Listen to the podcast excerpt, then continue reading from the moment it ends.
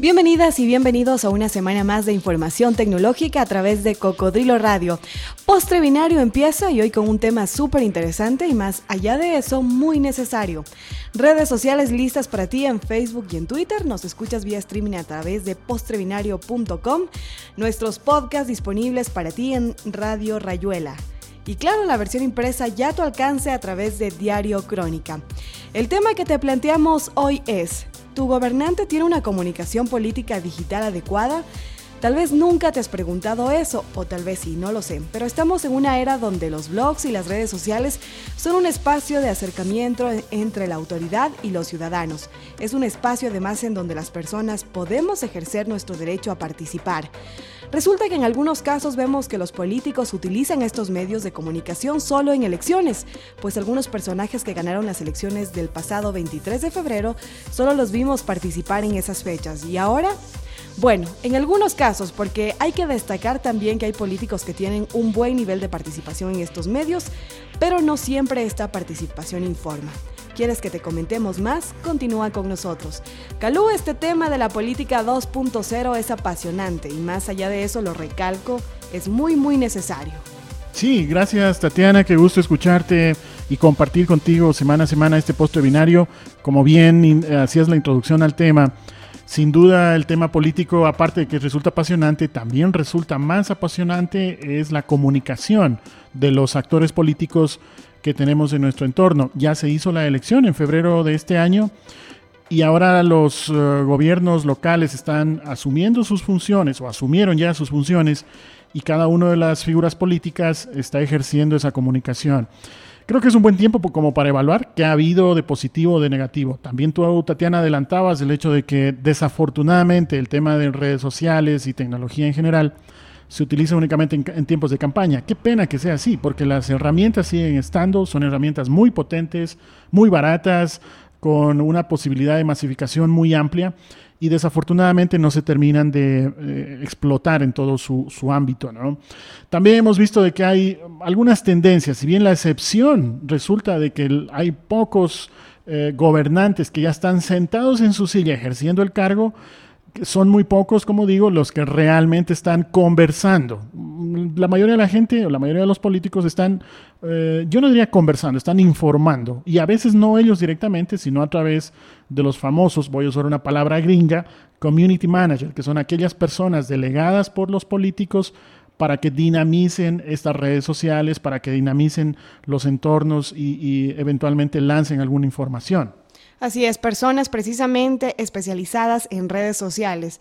Pero esto va más allá. Como tú decías, hay, políticos que solo ponen en este momento estamos firmando un convenio, en este momento estamos haciendo tal cosa, pero no generan un espacio de opinión, no generan un espacio de debate y es precisamente eh, lo que deberían hacer. Sí, solo una cosa que no sé, no quiero dejarla así como medio oscura. No está mal tener un community manager.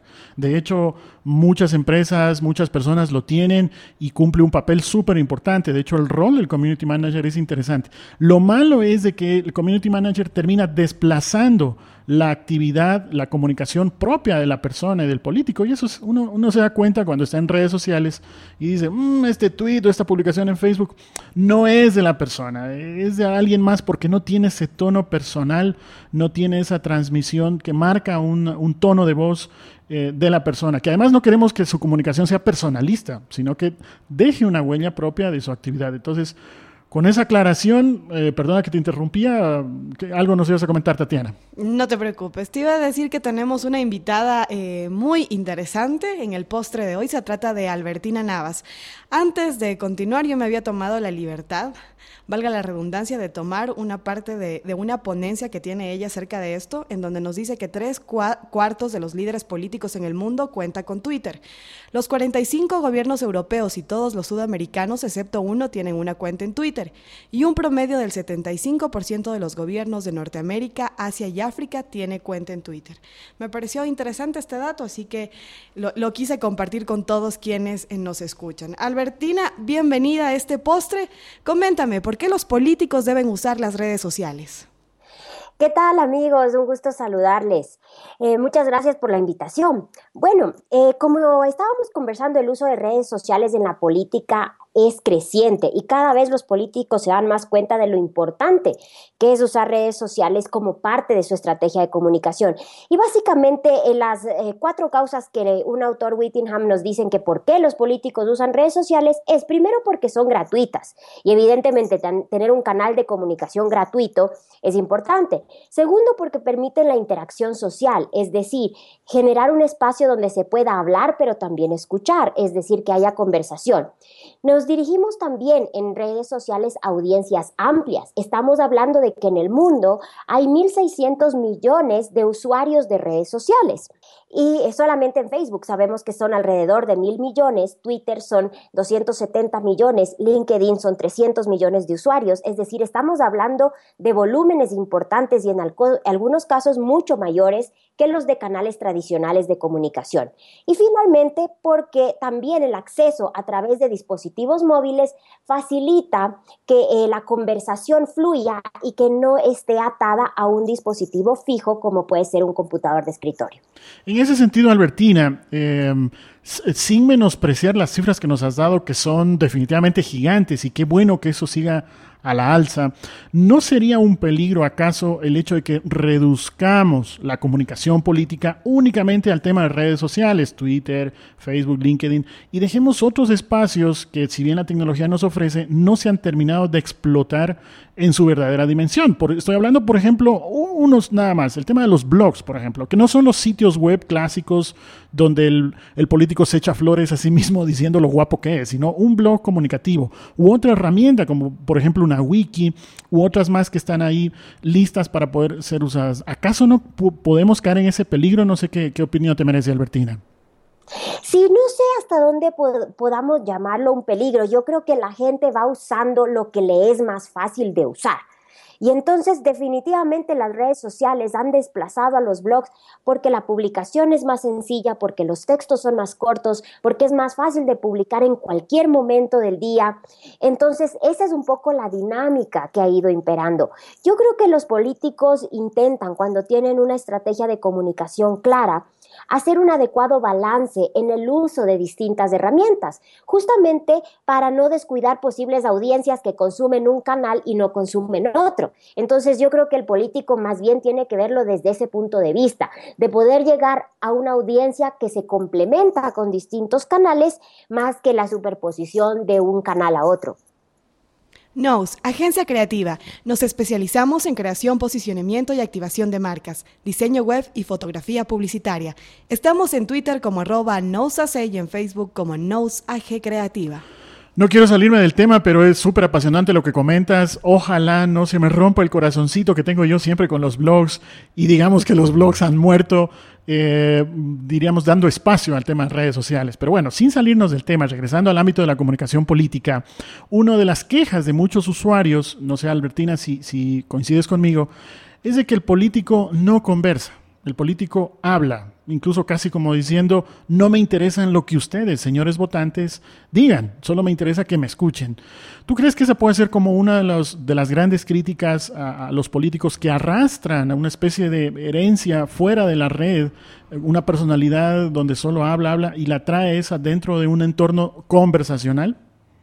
Exactamente, yo creo que quizás el gran reto que están enfrentando los políticos con el uso de redes sociales es comprender la naturaleza misma de las redes sociales, porque lo que muchos están haciendo de las redes sociales es un púlpito, es decir, pensar que eh, pueden trasladar la comunicación tradicional, unidireccional, jerárquica y vertical a un lugar en donde pueden hacer lo mismo, pero de una manera a una audiencia mucho más amplia.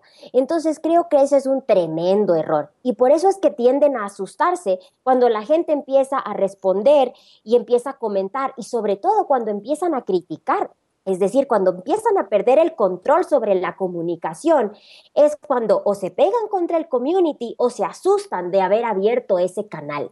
Entonces, efectivamente, estamos en un momento en que hay una suerte de evangelización, por decirlo de alguna manera, a esos políticos, de que empiecen a comprender que si bien las redes sociales les ofrecen una tremenda plataforma de comunicación, esto viene con un combo que implica el riesgo de no tener control sobre la reacción de esa comunicación.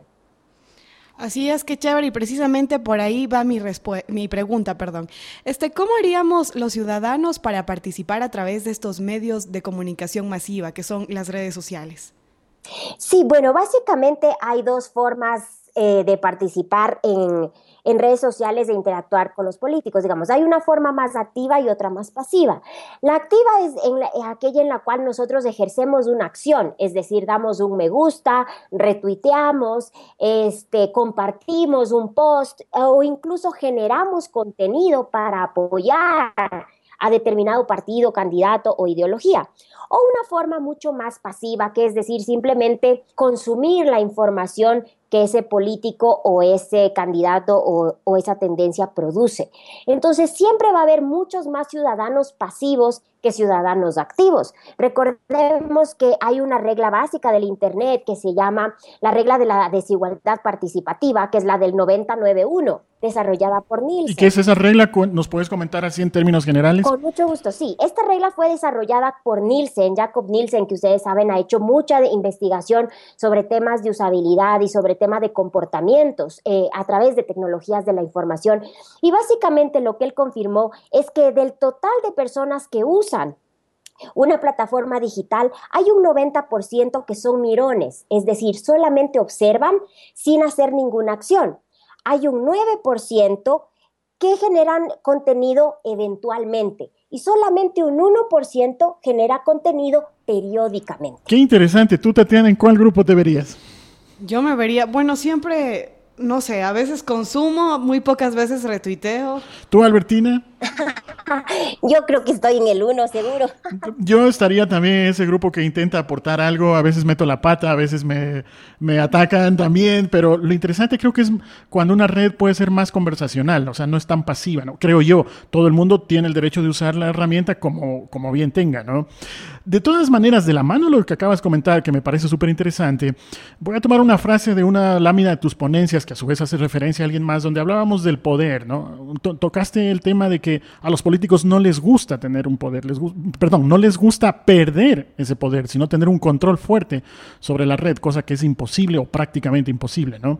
Entonces, tú citabas esto de que el poder en la gente es más grande, es mejor que la gente en el poder. No sé si, si en ese sentido lo, lo enfocas tú también esta participación en redes sociales.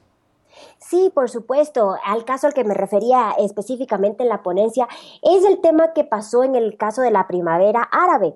Como ustedes saben, fue una sucesión de, hechos y revueltas y protestas callejeras que se dieron en Oriente Medio y en el norte de África eh, a partir de una, de una disconformidad con cambios políticos, económicos y sociales. Lo interesante es que estos cambios escalaron a las redes sociales y fue la primera vez en que una, normalmente lo que pasaba es que se veían los procesos de Oriente desde los ojos de Occidente.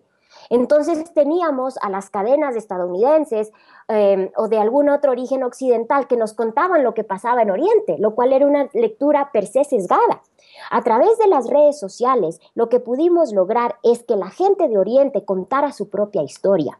Si bien la protesta no nació per se en las redes sociales, sí permitió que se visibilice el problema a través de, de redes sociales a partir de su propia voz. Y creo que ese es el tremendo valor que pueden tener las redes sociales bien utilizadas.